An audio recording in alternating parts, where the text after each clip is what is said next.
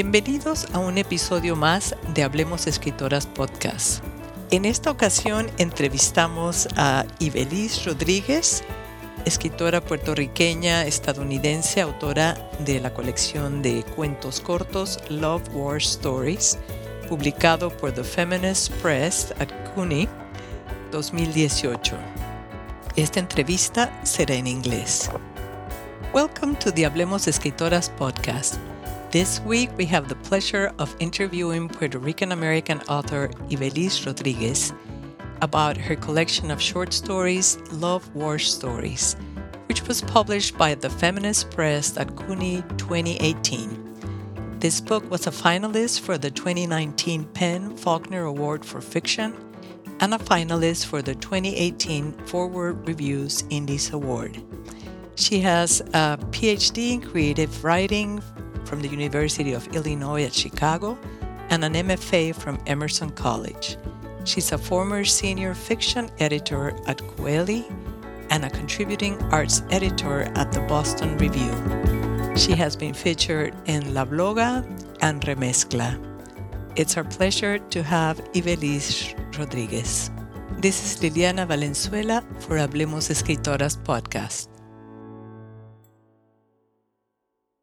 We are here with Ivelisse Rodriguez, author of Love War Stories. We're very happy to have her here with us at Hablemos Escritoras. Welcome, Ivelisse. Thank you. Thank you for having me. I appreciate the invitation. Yes, and, and you are um, originally or Puerto Rican American, or how would you describe yourself? Myself as Puerto Rican. I, I was born in Puerto Rico, but nonetheless, I grew up in, even if I hadn't been in Puerto, uh, born in Puerto Rico, I'd still just feel Puerto Rican. I grew up in a very Puerto Rican world in Holyoke, Massachusetts. Right. And then you spent a lot of time in New York City too, right? In the yes. Puerto Rican neighborhoods, but then other neighborhoods as well. Yes.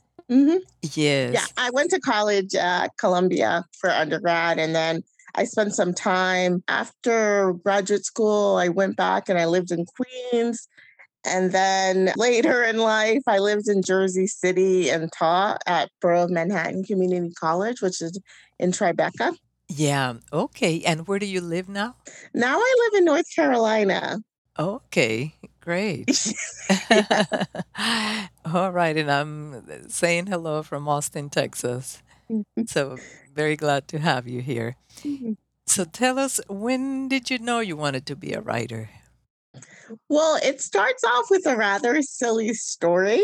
And what happened, I think maybe I was in fifth grade, and the entire school had to write a story. And I use the word story loosely. I think I wrote about a paragraph and all I remember is that I used the word grotesque in it because when I was younger, I read a lot and I would always look up words I didn't know. And I liked the word grotesque.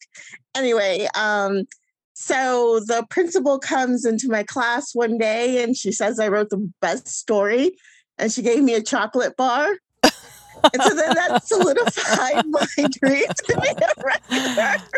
And then, like, there's some rewards to this. I can have all the chocolate. That's very cute. yeah. So that's how it started. But also, but always... your use of that word, you know, that was probably above level, right? Yeah, absolutely. And I mean, I always read a lot. Yeah. So I think part of it is just reading a lot, being fanciful with my imagination and um yeah, and the chocolate bar. So Right. And and you were educated in English and you write in English and Spanish is your your home home language, homeland language, or how would you describe your relationship to to your languages? I feel like like Spanish should have been my first language, but I guess it's not. I grew up speaking mostly English, but um, my mother did teach us Spanish in the house, and my father only speaks Spanish. But what I did in high school is then I took more advanced Spanish classes. So then my Spanish did get better and I learned to read more in Spanish. Like one of the classes I took, you know, we read about Spanish history. I took some Spanish classes in college. So my Spanish is by no means perfect, but I can definitely get by. And it's, well, more than get by. I've been to Cuba, I've been to Spain, and I can definitely sort of navigate those spaces with comfort. Yeah. And when you write, do you hear like voices in Spanish or like if a story is said in, in Puerto Rico, for example? Sometimes, especially when I'm trying to find the right word. Sometimes the best word is in Spanish versus in English. Mm-hmm. So I'm mostly going to be hearing in English, but definitely there are places like on the novel I'm working on now, it's set in Puerto Rico. And so there are definitely spaces where I hear the Spanish a lot more, actually. Right. Yeah. So tell us more hmm about what you're working on right now. Question usually comes at the end, but we might as well hear about your current project. Sure. It's called The Last Salsa Singer at the moment. And it's about a salsa band in the 1970s in Puerto Rico. And it's about the friendship between the salsa singer and the saxophone player. And the salsa singer is Cheo, and the saxophone player is Richie. And basically, Richie is in love with this girl, Lucy, but she sort of um, she doesn't play hard to get, but there's something where she remains a bit distant from Richie and gets pregnant by somebody else. And Richie thinks this is his big opportunity to like be the hero and save her. So he says he'll take care of her. And Cheo um, finds out about this and he's appalled by this. He doesn't want Richie to be tethered to Lucy for the rest of his life. And so Cheo and the orquesta, they play this song called the Palomita song. And it's making fun of the relationship between Lucy and Richie. And it's meant to get Lucy out of their lives, which is what happens. She goes and she leaves Puerto Rico and she goes to New York. But what happens is this becomes their greatest hit and they're forced to play it over and over again. So there's a sort of feminist undertone in that they thought they could make fun of this silly girl, Lucy, but she Mm-hmm. ends up upending Cheo's future, his legacy, what he wanted for himself, because he's forever tied to this Palomita song. Oh, wow. Can't wait to see it soon. And and your the book that we're going to talk about today is uh, your collection of short stories, Love War Stories. And that was published in 2018, as we said. And this book is an exploration of love, what it means to mothers, what it means to young daughters, what it means amongst friends growing up, and what it means once you become educated, quote unquote.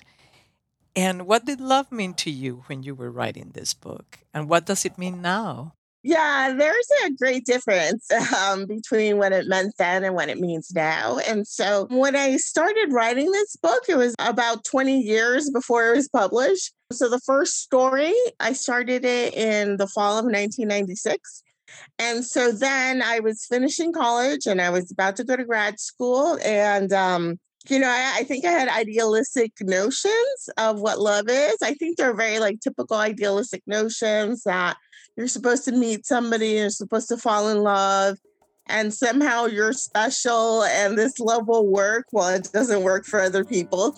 And so, but through a series of terrible relationships, I learned that one, I think that that dream that we have, that we see on TV and stuff, I think it's probably maybe realistic for 25% of people, but not for most people. And I Mm-hmm. think now what I think is more important are these other love relationships. Like, you know, when my mother buys me a dress, it's these small acts of showing that you care about somebody, that you love them, that you think about them when you're outside shopping, you know. It's my friend who emails me every day, even though we have nothing interesting to say. But it's about Mm-hmm. maintaining these connections. I think love is now more about these little acts. And I think that love is sort of more prevalent outside of romantic relationships. I think romantic relationships end up being fraught with ideas of control, ideas of winning, sort of um, reticence, people being sort of disrespectful to each other after they've quote unquote won the other person. Mm-hmm. And so mm-hmm. to me, and you know, this is part of the book. One of the main things I want to get across in the book is how love is detrimental to women because I think that we uphold this notion of love as this is the most important thing that people should be striving for. And I think that what people should be striving for are like kindness, respect, compassion, that all those things are much more important than love. And so that's where I'm at now, thinking that, you know, the real love that we can get are in friendships and in familial bonds and that women shouldn't be raised to believe that they need love from a partner because then they get stuck there and then it sort of sometimes or often leads to you know the acceptance of really bad behavior mm-hmm. yeah so it's more like the romanticized ideal of, of a mm-hmm. romantic mm-hmm. love that often doesn't pan out or it's not like in the movies and right. uh, and it can be detrimental and I, I love how you explored it through all the different stories from different angles different points of view different stages in this young girls lives in different places and how you characterize like the speech and how they relate to each other and like the street slang and the, the slang with the boyfriends and then the tension with the mothers like you know first you don't want to be like your mother but then you realize like in that final story that we really have more in common with our mothers than we realize and we can band together and help each other. And that was a, really powerful story which one could characterize as, as a feminist awakening. I don't know how you see it now Oh no, absolutely. Absolutely. And the the thing with the collection too is that you know, I started it like I said in 96 and maybe I finished it I think the final draft was submitted to the publisher in 2017. So I was already a different person um, right. than the person who started the book.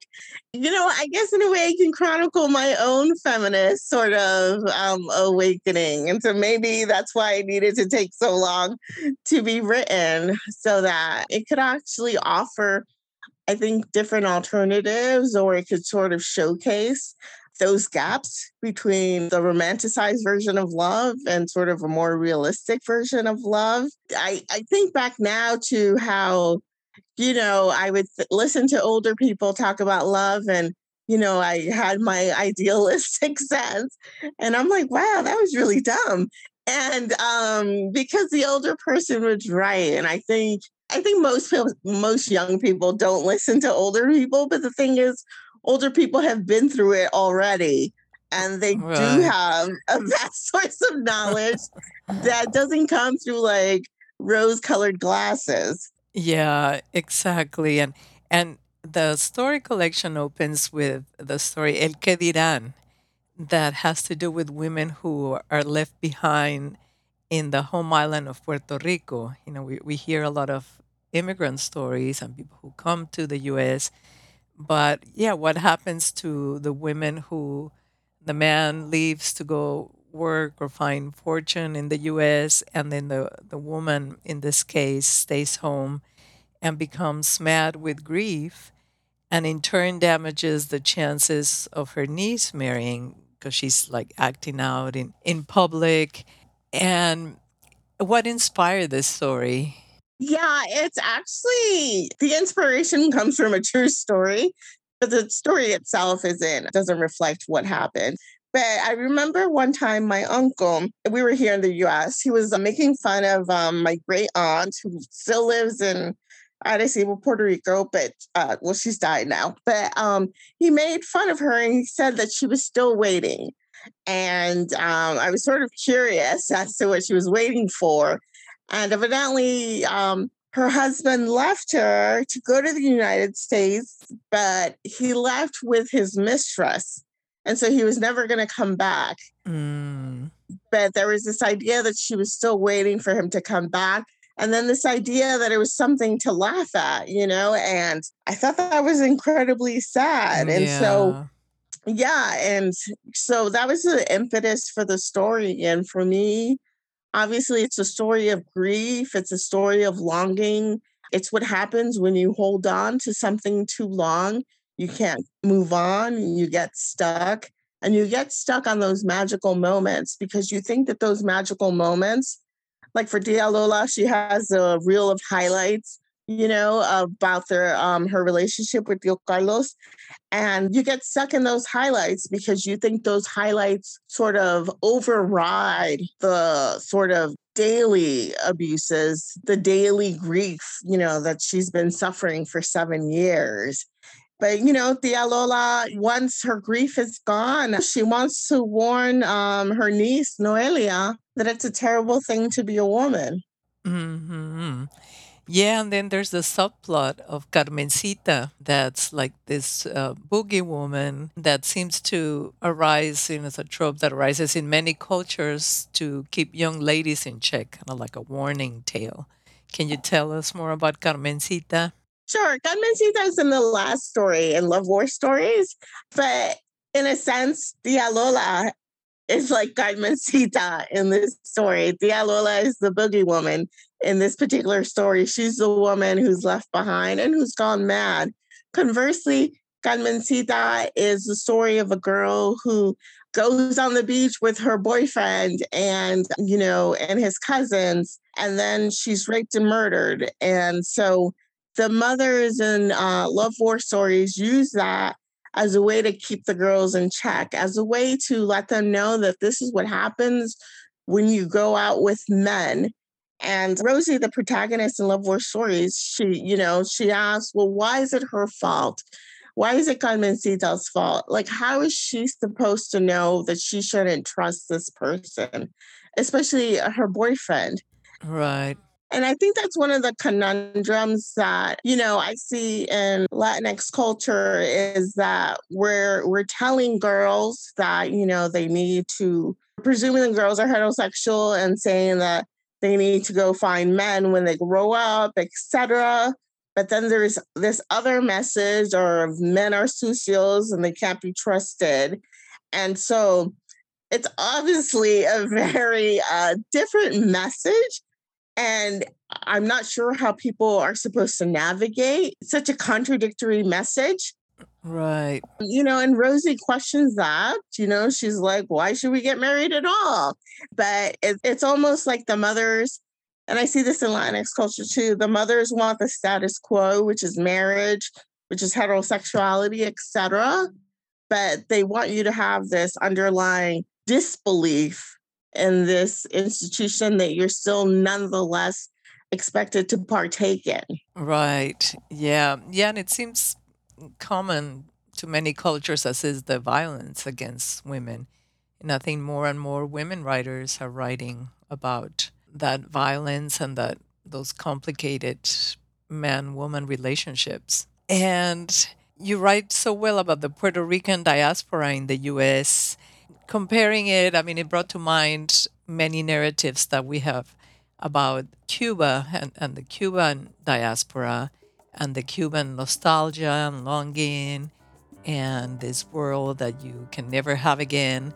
And I guess the difference with Puerto Rico is that people, in theory, have been free to travel back and forth, even though sometimes economically it's not possible. But do you think that there's like pre- a preference that has been given in the literary world to narratives about Cuba compared to Puerto Rico. And at the same time, Cuba and Puerto Rico are like sister nations. You know, like uh, Lola Rodriguez de Tio said, Cuba y Puerto Rico son de un pájaro las dos alas. Right. Yeah. And, um, you know, I just taught a class on Puerto Rican um, literature recently, and I started with the memoirs of Bernardo Vega and he chronicles his early time period in New York. He comes to New York in 1916 from Puerto Rico, and you see the connection between Puerto Ricans and Cubans play out there, this unification. And and he chronicles uh, earlier time periods too, where the uh, Puerto Rico and Cuba were, were both fighting for liberation against Spain. But somewhere along the line, and I'm not sure where that is, though I could probably deduce, you know, um, that narrative seems to fall away that we're, you know, two wings of one bird. And I do think that the reaction of Puerto Rican literature and Cuban or Cuban American literature is very different. When I was writing my book, I kept thinking, you know, who's going to care about like Puerto Rican girls? And even when I was, you know, I had to give a speech at the PEN Faulkner Award ceremony. And I mm-hmm. said, you mm-hmm. know, um, only, you know, certain ethnic groups are in vogue at a time and Puerto Ricans are not. And, and I think part of this is because, you know, Puerto Ricans become like internal sort of minorities. Meanwhile, and they're they're also colonized bodies. And I think that this part of this nostalgia with Cuba is this idea that Americans could go to Cuba before Castro and that it was like this playground. But then when Cubans come to the US, they're refugees. And it's not the same as being colonized, or it's not the way that it's not the same way that Mexican immigrants are seen at all. And I think part of this narrative, again, comes from the US government in terms of how they code these different bodies. So we have a colonized body, we have Mexican Americans or Mexicans who are seen as unwelcome or seen in really negative terms, but yet Cubans themselves, they're seen as refugees. And so, you know, and also when Cubans came, there was the Cuban Adjustment Act. So it helped Cubans get on their feet, et cetera. And so it's almost like these specific bodies are welcomed to the US. Meanwhile, the other bodies are not as welcomed. And so then I and I, you know, I was thinking about this recently too, because there does seem to be this niche for like novels about Cuba. And I think partly it's due to this nostalgia and also this, there's this, I don't want to say glamour, but it's something to that extent. It's seen as like a mystery that people want to unravel. You know, people want to go see Cuba but there's also this, yeah, I think it's a glamour attached to Cubans that's not attached to, let's say, Puerto Ricans or Mexican immigrants. And so I think all of that lends itself to the way that Puerto Rican literature from the continental US is read. In the same way that literature about Mexicans, Mexican Americans is also received. So I do think there's there's a very big difference in that. Yeah, that's a really interesting analysis and, and reference that, that you make. And, and I hadn't thought about it quite that way. But I think it's true. And it's like also the communism versus capitalism and, you know, like which one in the end, quote unquote, and like this paradise lost, this country that was lost to communism in some way so yeah there's there's like uh interesting like sub narratives there. Hmm yeah and and then with puerto rican literature too there's the the literature that's been written in english in the us and and then the literature in spanish which is is taken into consideration even less right in in, Right, in right, mainstream anglo american literature. Right. Which brings us to, to one of the of the really famous uh, Puerto Rican writers, Julia de Burgos, who was born in Puerto Rico and died in Harlem in 1953. And one of your characters in one of your stories writes, or you write eloquently and passionately about how this young woman was inspired. And how were you inspired by Julia de Burgos? And, and what can you tell our audience who may not be familiar with her or with her work? And who else would you say are your literary mothers or grandmothers? Absolutely. So Julia de Burgos, she's considered one of Puerto Rico's greatest poets. Jack Agüeros, he translated all of or all that he could find, all of her um, poems into English. And What, what's the name of that book? Do you remember right offhand? yeah, it's yeah, it's Song of the Simple Truth. Uh huh. Okay. It's a bilingual edition, so you get to read the poems in English and in Spanish. And I think that one of the reasons I don't remember when I first heard about Julia de Burgos. I was probably young and in college, perhaps. And for many of us, we haven't read books about our own cultures and we come to them late in life. And there's this idea that I think that if you can wipe away a person's history or say that their history doesn't exist, it's like they can't really appreciate the full depth of their culture or have a full understanding of their existence and that their existence is not an anomaly, but there is like a long historical context for their history. And so, you know, one of the things I get from Julia de Burgos is that there were Puerto Ricans writing in the earlier earlier part of the 20th century, and obviously before that. But these are things that I wouldn't have known as a child. As a child, the first book I read by a Puerto Rican was down these mean streets by Piri Thomas. And I read that mm-hmm. when I was mm-hmm. 13. And again, I said I was a voracious reader. And so it was the first time I'd ever read a book by a Puerto Rican. And it saddens me that, you know, we don't get to learn our history, our literary history. And again, it creates a disconnection and it creates really an erasure of yourself in the world because you don't see yourself reflected in the world. And so, so Julia de Burgos is important to me because she shows us we were there, we existed.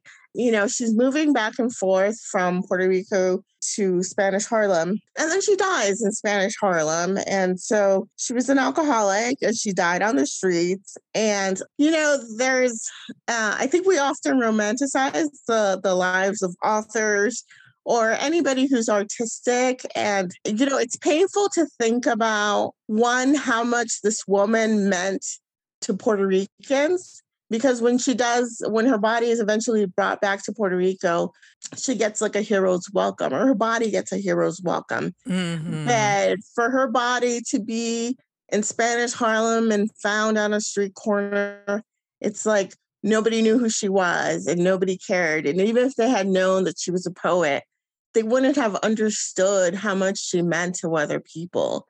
And you know, yeah, in a way, such a tragic ending. Yeah. Yeah. In a way that's also, you know, analogous to being, I think, a Latinx writer at this moment in time is that we can mean so much to certain people, to certain groups, but then other aspects or other communities just have no regard or no understanding of what we would mean to other people. Right. Yeah.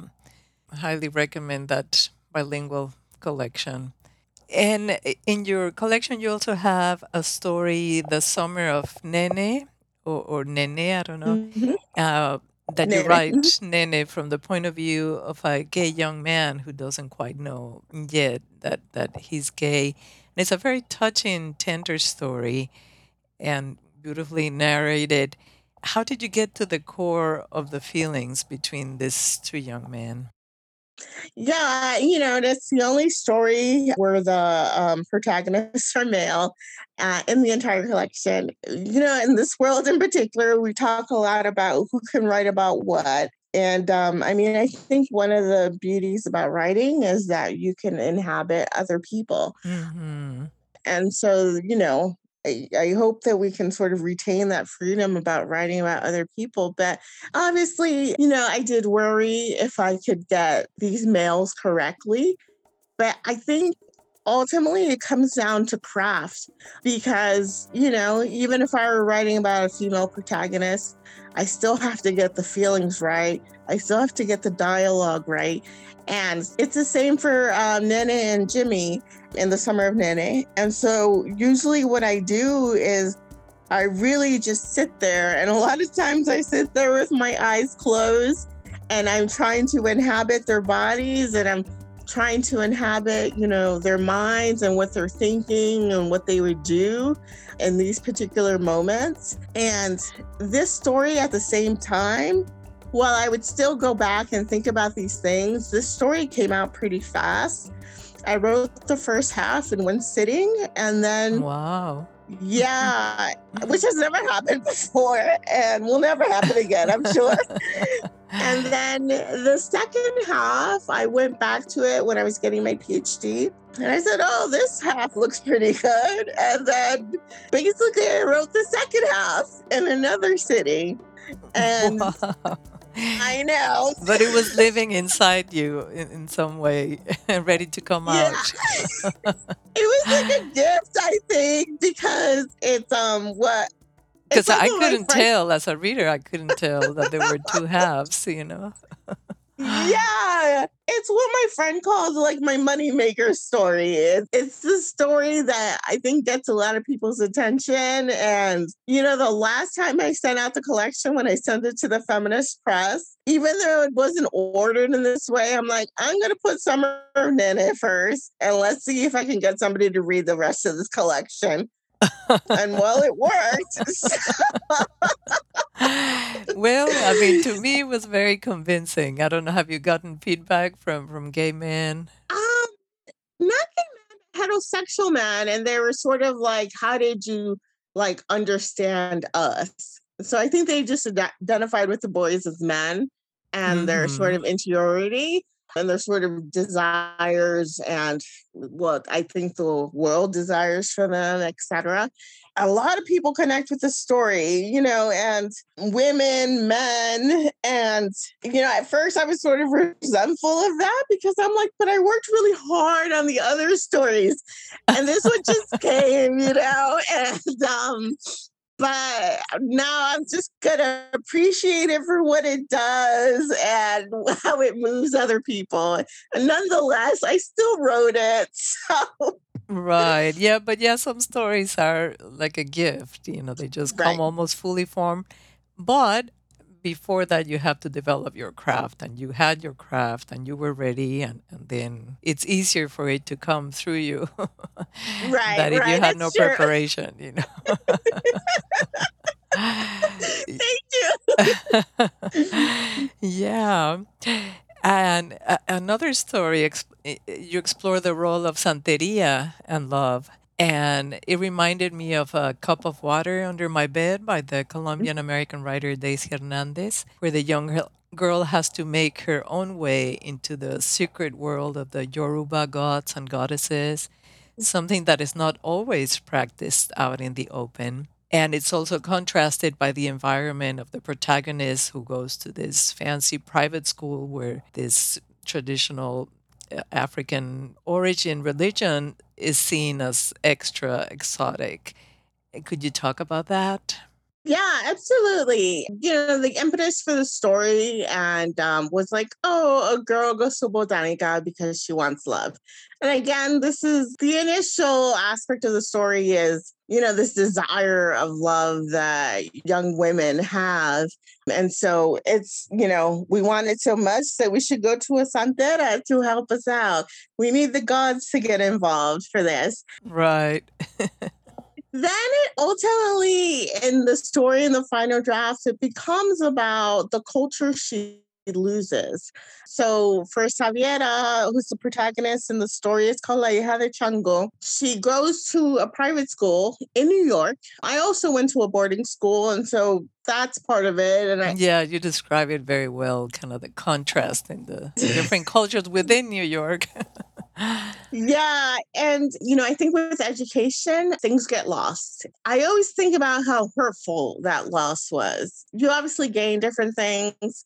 So I went to a boarding school when I was 13 and, wow, you know, I lost 13. my Wow. Yeah. Um, so I, I, I'm a little young for, I guess, my other peers, but I was going into ninth grade. So, you know, I think about education is always presented as this wonderful thing, et cetera. And it is, but you also lose a lot of things. And so what I lost was my Puerto Rican culture. Now, all of a sudden, I realized I was a minority when I went to my boarding school then all of a sudden I realized I was poor. And there was this, you know, I grew up in Holyoke, Massachusetts, which has the highest concentration of Puerto Ricans outside of Puerto Rico, which nobody knows about. And mm-hmm. you know, there's talk about how there was violence in in Holyoke. I think it had the highest crime rate in Massachusetts. But for me, it felt like the safe haven. It felt like home. And I think the psychic violence and the loss of my um, confidence when I went to boarding school, I think was a greater violence.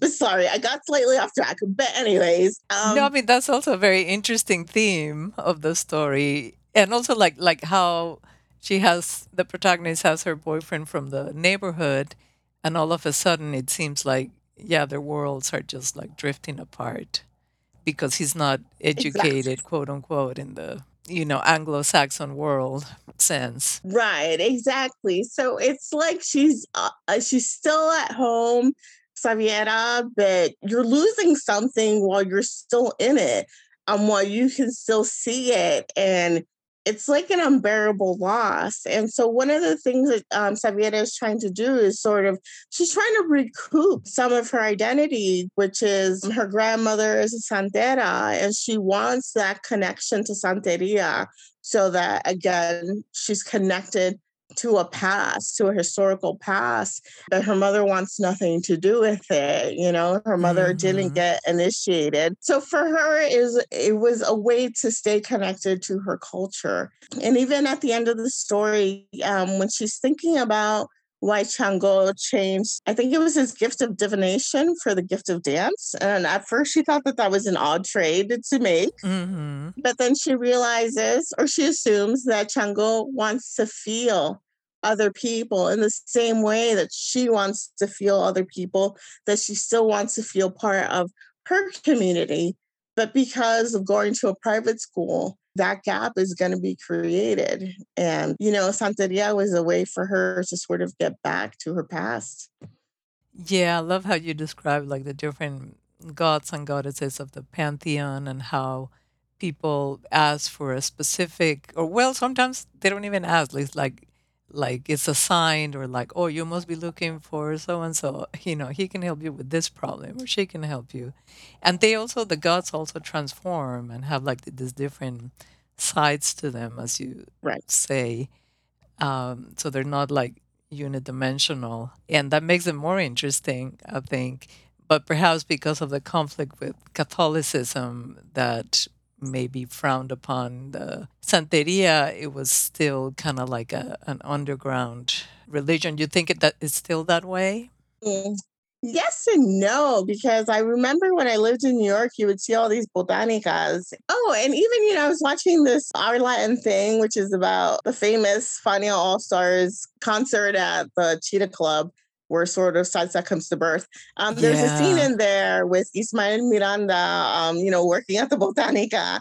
And it's weird because it's like there, but not there, but we all know it's there. And um, so, like the subtle signals. right. But then there's also like places where you can enter and be in that space. Yeah, I'm not sure, but I, I mean, I do remember seeing the Botanicas in New York and yeah, and it has kind of like this ecstatic aspect too. Like you can get lost in dance and movement in the collective frenzy that's very different to a more traditional organized religion where everything is very serious and not not as joyous in some ways. Right. And what about music? I mean, you've mentioned like you're writing your new novel has a lot to do with music. You just mentioned the Fania records, mm-hmm. and of course, you know, New York was one of the, or maybe the birthplace of salsa. And but in the love stories, love war stories, you also mention hip hop a lot. And so, what role does music play in your life and in your writing? Yeah, I mean, I think that you know they're like songs of your youth. And I, you know, I was wondering when I was younger, like, it's like people get stuck on their music from their youth or a particular time period. Right. Like, like, you know, I think my mother was watching the Grammys and she's like, so and so is on. I'm like, I have no idea who that person is. I barely even listen to the radio. You know, I just listen to my old songs and so, oldies you know, but goodies, yeah. Exactly.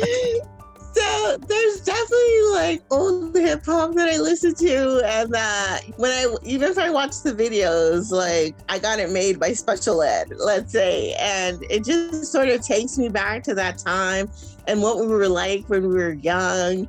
So I, I don't know. I find it very heartwarming. Um, it's just very nostalgic. And the other kind of music, where I grew up, it was called clubhouse dance music. In New York, it was called freestyle.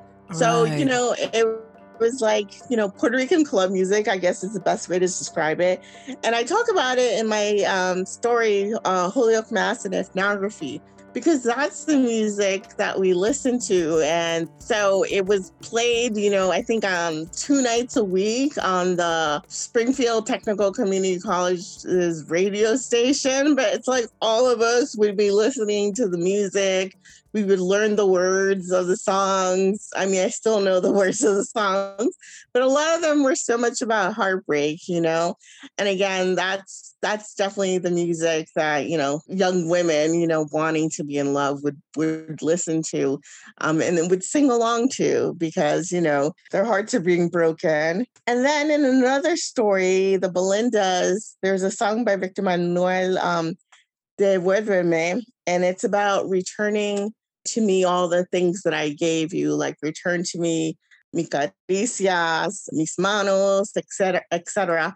I mean, I never really thought about this, so thank you for bringing it up. But yeah, um, I mean, music is so powerful. It can be so evocative. It's like you hear a song, and all of a sudden you're, you know, seven years old in your mom's living room, or or you listen to another song and you're dancing with your friends, and and it just becomes so vivid and and those songs do become like anthems and like the soundtrack of our lives and, and it's very textured and very emotional and, and very yeah. specific uh, to the place where we grew up like some of this you know I, I, I could relate more to the the salsa and the old songs that the mom listens to but some of the mm-hmm. hip hop references or the this mm-hmm. clubhouse references it's a different world for me that you know i don't know but i know that it probably means a lot to other people who read that and is like oh yeah such and such and such and such I know.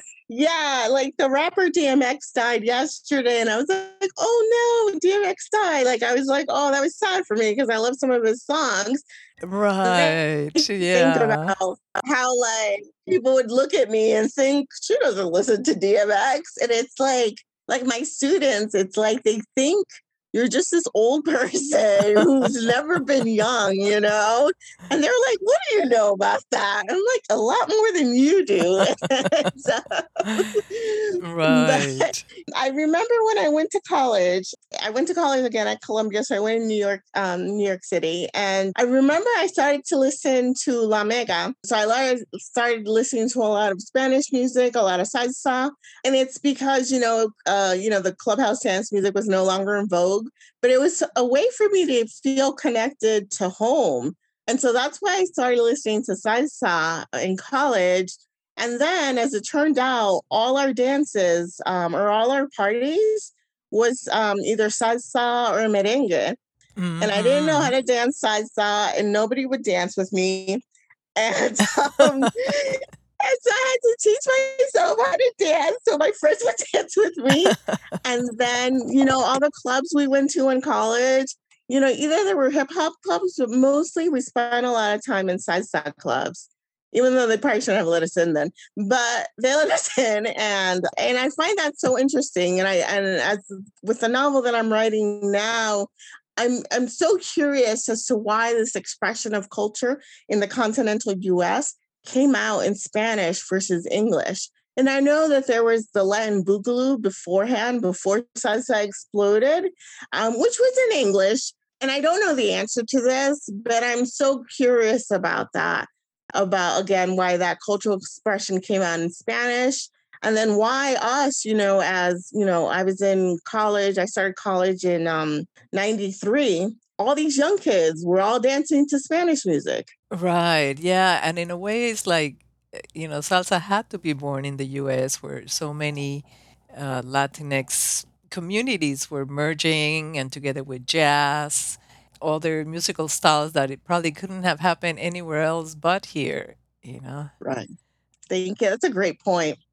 Yeah, yeah, I know there was a, a an exhibition uh, on Latin jazz at the Smithsonian some years back, and it, it explored the the history of, of Latin jazz too. You know, starting from New Orleans, but then New York, of course, and and then bouncing back and forth with the islands, you know, the, with Mhm. Cuba, Puerto Rico, and and the mutual influence, and then reverberating all over the world, including Africa. You know how some of the, these musical styles will bounce back to Africa and they reinterpret them, and then they bounce back here. Yeah, yeah. Yeah, I was in Nairobi and I Mhm. remember going to listen to uh it was a band from I, I guess Kenya and they were playing salsa music and then on the little buses they had in Nairobi I remember hearing Gasolina by Daddy Yankee. And so I was like what is happening here? Yeah, and is like Angelique Kidjo, who's from Benin, and and she released that CD of uh, Celia Cruz's music, but put in the African rhythms, kind of slowing down some of those songs and with those polyrhythms, and it's like, wow, what is she doing? Oh, I didn't know that. I'm gonna have to listen to that. It's really wonderful. So it's like a mutual fascination, and because they recognize some of their music, you know, from Africa, but then it evolves and then it gets reinterpreted. well, uh, I think we're coming to the end of our interview. Is there anything else you would like to add that we haven't touched on? Um, I think the only thing I'd like to add is one of the um, things that was important to me in writing love war stories is that, you know, I wanted to capture the lives of uh, the people in the Western Massachusetts enclave of Puerto Ricans. And in the Mhm. story Holyoke Mass, it talks about how the Puerto Ricans got there in the 50s to work in the tobacco fields. And I just want to highlight that because a lot of um, or at least all of the literature from the continental US that I've read by Puerto Ricans is about the enclave in New York. And there are enclaves in other places, like in Western Massachusetts, like in Philadelphia, Cleveland, Hawaii. So there are some new books that deal with that. Marisel um, Vera's A Taste of Sugar. She talks about the enclave in Hawaii. Wow, I didn't know about that one. Yeah. Yeah, I think it came out last year, maybe. And then I haven't read it yet. It just came out by Quiara Hudes. And um, it seems like she's gonna, it's part, I think it's a memoir and it's about her growing up in Philadelphia. So I'm super excited to read that because I want to see more written about Puerto Ricans and the other enclaves. Right. Yeah. Yeah. I think there's also that fascination with New York too, you know, that then eclipses some of the other places and their histories. But, you know, your book and other books are a really important way to recover those stories and histories and the reasons why people came in the first place, you know, which Right. was like like uh, cheap labor and an opportunity but then in politics in the us going like after the need is gone is like what are you doing here like you know we don't want you anymore like you you right. you fulfill your your purpose and like like now go away somewhere else it's like wait a minute like you needed us for a while right. we did really important work and now we're part of this country too so Right. Right. And that happens with other communities but yeah it's so interesting because I, I didn't know about tobacco and, and uh, massachusetts and yeah very interesting rescue recovery work through literature which makes it real and, and we can see those characters and imagine their lives in a deeper way or, or fuller way than sometimes through history books so Right. thank you for, for, for your work doing that Thank you. well, um, thank you so much, Ivelisse. It's been a pleasure chatting with you, and I look forward to your future work. And it's a great pleasure for Hablemos Escritoras to have you here, and we'll stay in touch. Okay. Thank you so much. Thank you for your wonderful questions, too. I really enjoyed this. All right. Take care. Hasta Bye-bye. luego. Bye. Esto fue todo por hoy. Muchas gracias por acompañarnos. Los saludó Liliana Valenzuela. Los invito a que visiten nuestra página web hablemosescritoras.com, donde encontrarán un sinfín de recomendaciones de libros escritos por mujeres del mundo hispanohablante. También entrevistas con traductoras literarias, editoriales independientes, cápsulas informativas del mundo literario y novedades editoriales. Incluye una enciclopedia de escritoras, críticas, editoras y traductoras que crece día a día. Suscríbete gratuitamente para recibir el boletín semanal a tu buzón con la programación del podcast de esa semana. Agradezco al equipo de Hablemos Escritoras Podcast, curadores literarios, Adriana Pacheco, Fernando Macías Jiménez, Andrea Macías Jiménez, Wilfredo Burgos Matos, Alejandra Márquez, Francesca Denstedt, Juliana Zambrano, Verónica Ríos y el curador Luis Enrique Castellanos. Visite nuestro nuevo sitio web que incluye los podcasts, una enciclopedia de escritoras y traductoras, una biblioteca, información sobre editoriales y revistas y un blog. Los esperamos como cada semana a nuestro próximo podcast.